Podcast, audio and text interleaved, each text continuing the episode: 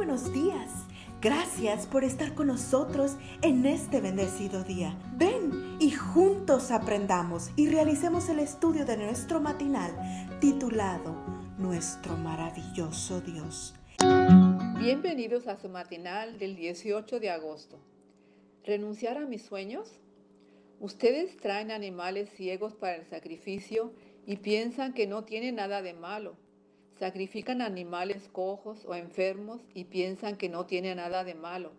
¿Por qué no tratan de ofrecérselos a sus gobernantes? Este versículo se encuentra en Malaquías 1:8. Si al igual que yo has escuchado un discurso de graduación, ya sabes cuáles son las expresiones que por lo general el orador usa para motivar a los estudiantes. Sueña en grande, no desistas de tus sueños, sacrifica todo para lograr tus sueños.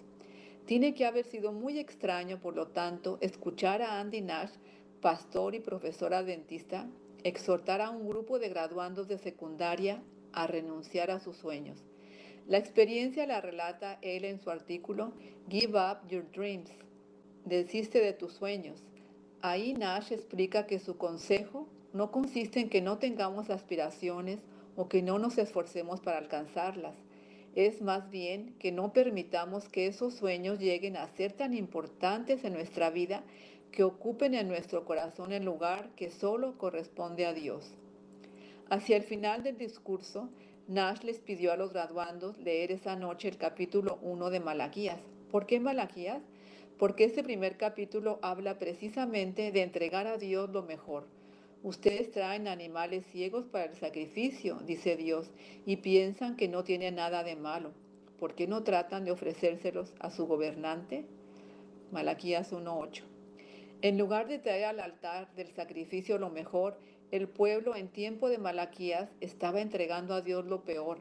Lo que ni los sacerdotes ni el pueblo entendían era que un sacrificio, por definición, duele, es decir, cuesta. En palabras de Nash, significa que estamos soltando aquello a lo cual queremos aferrarnos para colocarlo en las manos de Dios. Pero aquí viene lo más interesante. Resulta que el sacerdote consumía una porción de lo sacrificado.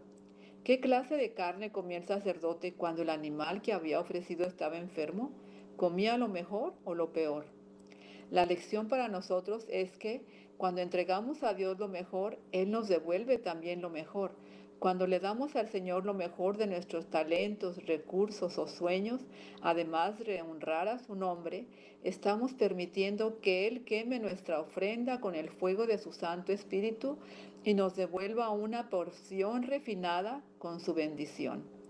No permitamos que lo mejor que tenemos nos aleje de Dios, en lugar de acercarnos más a Él. ¿Cuál es tu sueño más preciado? Este es el consejo de Nash. Confíale a Dios lo mejor que tienes y luego prepárate para observar lo que es capaz de hacer. Oremos.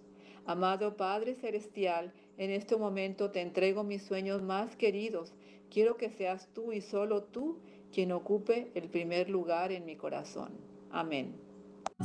Cada día gracias. Gracias Dios por darnos la tranquilidad necesaria para enfrentar los retos, alegrías y dificultades de este nuevo amanecer. Porque el Señor tu Dios está contigo. Como guerrero victorioso